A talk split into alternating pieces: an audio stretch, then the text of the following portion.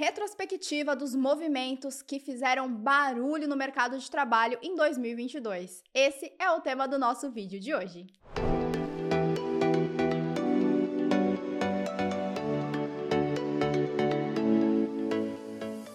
O formato Pocket do Mulheres do Agora de hoje é um pouco diferente. É, vamos navegar juntas por quatro grandes movimentos que causaram um rebuliço no mundão corporativo e foram impulsionados é, principalmente pelos millennials e pela geração Z. Geração Z já ingressou no mercado de trabalho, pois é, os anos passam bem rápido, e ela chega com tudo, é, dando um chacoalhão na cultura organizacional das empresas. Então, bora lá! Jéssica, solta a tela para a galera navegar junto comigo. Acho que um dos principais deles foi, foi a grande renúncia, Great Resignation.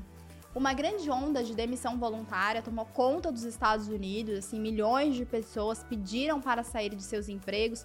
A gente soltou esse artigo é, contando sobre isso, porque começou ali em 2021, no final de 2021, e consequentemente impactou o ano de 2022. Começou lá, embora tenha começado nos Estados Unidos, impactou no Brasil. Chegou aqui também é, milhões de pessoas pediram para sair de seus empregos de forma voluntária é, e não necessariamente tinham outro emprego em vista, né? Então você deve estar se perguntando por que que isso aconteceu. Alguns dos motivos são cultura corporativa tóxica, é, busca por realização pessoal e mais flexibilidade no trabalho. Tem diversos estudos que mostram isso. Então, se antes era muito comum é, as pessoas entrarem no mercado de trabalho e ficarem lá até se aposentar, hoje não mais. A gente começa a ver essa mudança é, por conta das gerações mesmo. Por exemplo, o meu pai, de fato, trabalhou muitos anos em uma única empresa. O pai da Jéssica também, que inclusive eu conheci. Então a gente vê essa mudança aí de, de comportamento, né? No caso da grande renúncia, da Great Resignation, acho que o que se destaca é a cultura corporativa tóxica. É, essas gerações já disseram que não aceitam é, algo que é ruim, que vai impactar a saúde mental. Então, a saúde mental ela sempre vem em primeiro lugar. É um comportamento que a gente vê mudando. E chegou aqui no Brasil também, como eu já tinha comentado no começo desse vídeo. E o curioso é que a, as profissões dos profissionais que mais pedem demissão em massa, que mais pediram demissão em massa aqui no Brasil em 2022, é, são em sua maioria no mercado de tecnologia da informação, então no mercado tech, no mercado de, de TI.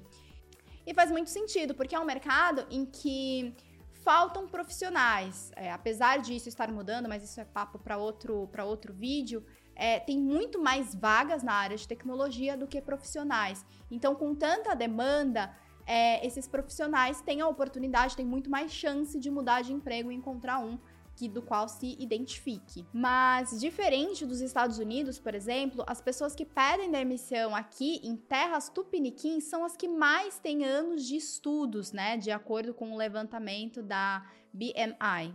E para a gente fechar, eu acho que do lado do profissional é importante que ele tenha um jogo de transparência com a empresa, então que Fale o que está acontecendo, o que, que não está legal antes de entrar para a onda de, de demissão voluntária em massa.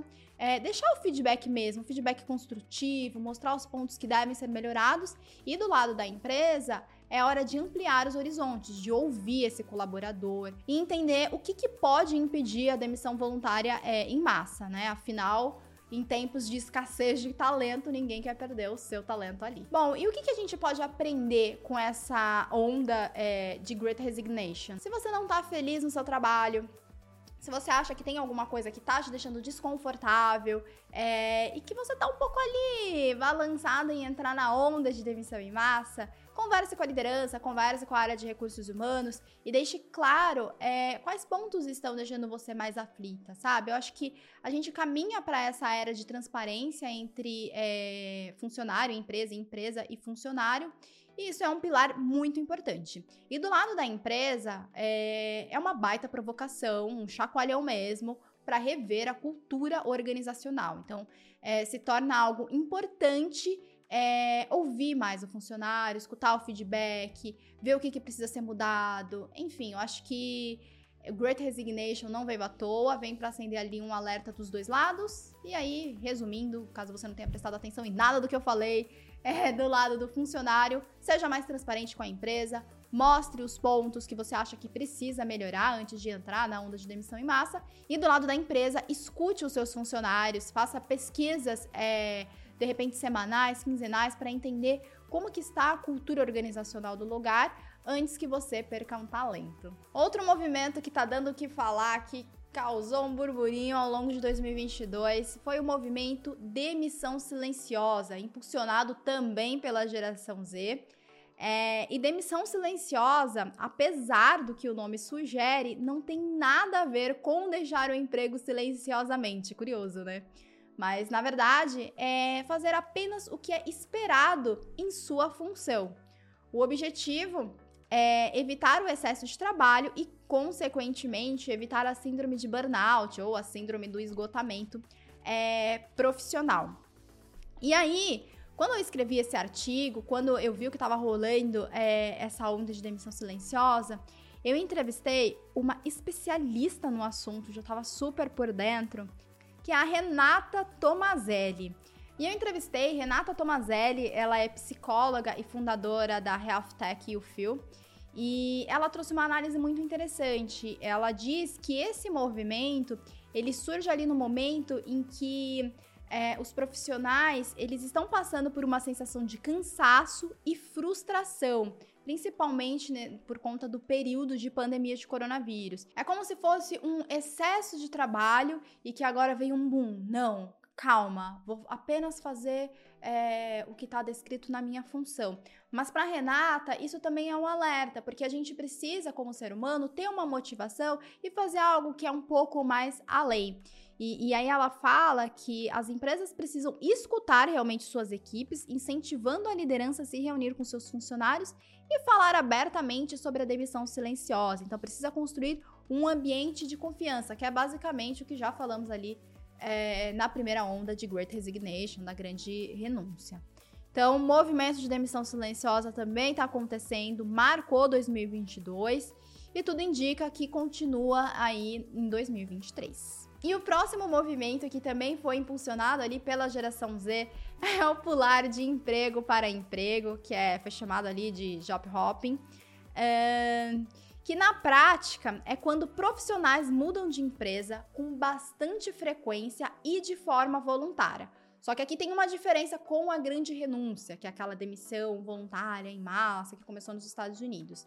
Neste caso, a galera da geração Z tá pedindo demissão é por buscar novos desafios, que aí também é ao contrário da demissão silenciosa, né? Enquanto a demissão silenciosa quer só fazer ali as suas funções, no job hopping, a galera quer novos desafios e salário melhor é, do que o atual.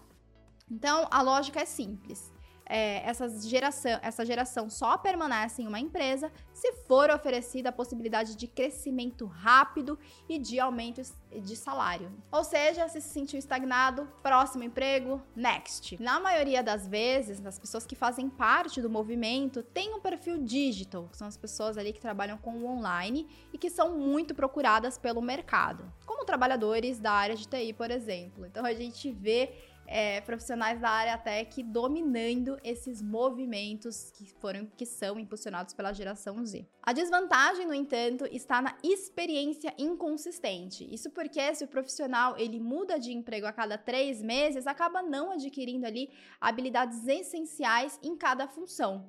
Então, não desenvolve as skills necessárias. Aí é que tá o perigo. E por que que importa? Por que, que a gente precisa saber desse movimento? Acho que mais uma vez mostra a importância do alinhamento entre funcionário e empresa. Então, como que a gente pode evitar pular de emprego é, em emprego, tanto do ponto de vista do profissional como do ponto de vista do emprego? E a resposta é uma só: alinhamento das expectativas e, de novo, a transparência entre funcionário e empresa e vice-versa. Então, acho que aí é que tá a cereja do bolo. E caso você queira entender um pouco mais, se aprofundar, clica nesse card aqui que tem um artigo bem bacana sobre o assunto. E para a gente fechar, um outro movimento é, foi o Overemployed, que é um movimento de quando trabalhadores têm dois ou mais empregos e em segredo, isso mesmo, sem que uma empresa saiba da outra. Polêmico, mas aconteceu, começou fora do Brasil, é, é, mas essas pessoas super engajadas começaram a surgir aqui no Brasil também. Mas o que, que é overemployed na prática, né? É diferente dos trabalhadores que aumentam é, a renda fazendo trabalho extra, como motorista de Uber, ou revendendo é, produtos de cosméticos, que isso foi muito comum ao longo da, da trajetória é, de trabalho. Os overemployed, eles têm dois empregos ao mesmo tempo, com carga horária integral, né? Então é isso mesmo. dois e-mails corporativos, dois computadores, duas equipes de trabalho ou mais, e em grande parte, como eu já falei, em segredo, né? E ele ganha força justamente por conta do aumento é, do home office. Elas ganham ali mais uma forma de aumentar é, a renda, de, de fazer um. de ter um salário maior. É. E isso também acontece muito por conta da cultura organizacional de startups e de big techs que oferecem horários flexíveis. Então, não é aquela coisa de que você precisa cumprir necessariamente a sua carga horária, você só precisa entregar os seus projetos, as suas tarefas. Então, esses profissionais é, que são em sua maioria também da área de tecnologia, eles trabalham em peso ali para entregar para uma empresa o projeto X e depois trabalham para entregar o projeto Y para a outra empresa. E aí tem até uma fofoca. É, para você ter uma noção, é, foi criado um site chamado Overemployed, em que as pessoas compartilham estratégias de como você consegue ter liberdade financeira trabalhando em dois empregos em segredos. Então são é uma comunidade. As pessoas compartilham ali é, como conseguiram, qual que foi a forma. É uma comunidade, aliás, super engajada. E eu entrei no site para entender o que, que pensavam é, esses profissionais e eu encontrei alguns relatos de alguns trabalhadores que diziam também que se arriscam em ter dois jobs é porque é uma forma de ser livre da política do escritório e do famoso medo da demissão. Então é mais uma mudança de comportamento, porque quando a gente olha, antigamente as pessoas elas tinham um trabalho extra apenas pela renda é, adicional em casa. E hoje não mais, não é só isso. É também para inibir o medo, para fazer uma política de não sou só de uma empresa, sou de outras também. Porém, aqui o cuidado que precisa ser tomado é que alguns contratos de trabalho não permitem que isso aconteça. Então, acaba é, pegando muito mal caso a outra empresa descubra. O lado bom dessa história é que, como a gente vive a era de escassez de talentos na área de tecnologia e a maioria desses profissionais são da área tech, então, se falta vaga e um profissional está trabalhando em dois ou mais empregos, a probabilidade da gente ter um apagão de TI ela é reduzida.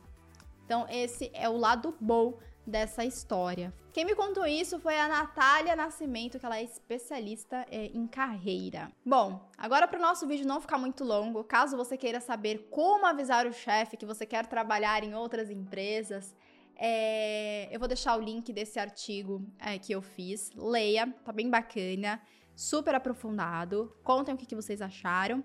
Mas é isso, vamos fechar o nosso papo de hoje e eu quero saber se você gostou desse formato de vídeo, se você tem algum feedback construtivo é, que seja legal para você assistir também, deixa aqui nos comentários. E é isso. Eu ia falar feliz 2022, mas eu não sei quando esse vídeo vai entrar. Lembra o ano passado que precisamos gravar de novo? E é isso, não esqueça de deixar o seu like, acesse o app da Startse para ficar por dentro de todas as tendências que estão rolando agora e assine a newsletter Mulheres do Agora, que é uma continuação dessa conversa. Ela é enviada é, toda segunda-feira às 17 horas na sua caixa de entrada. E é isso, até mais!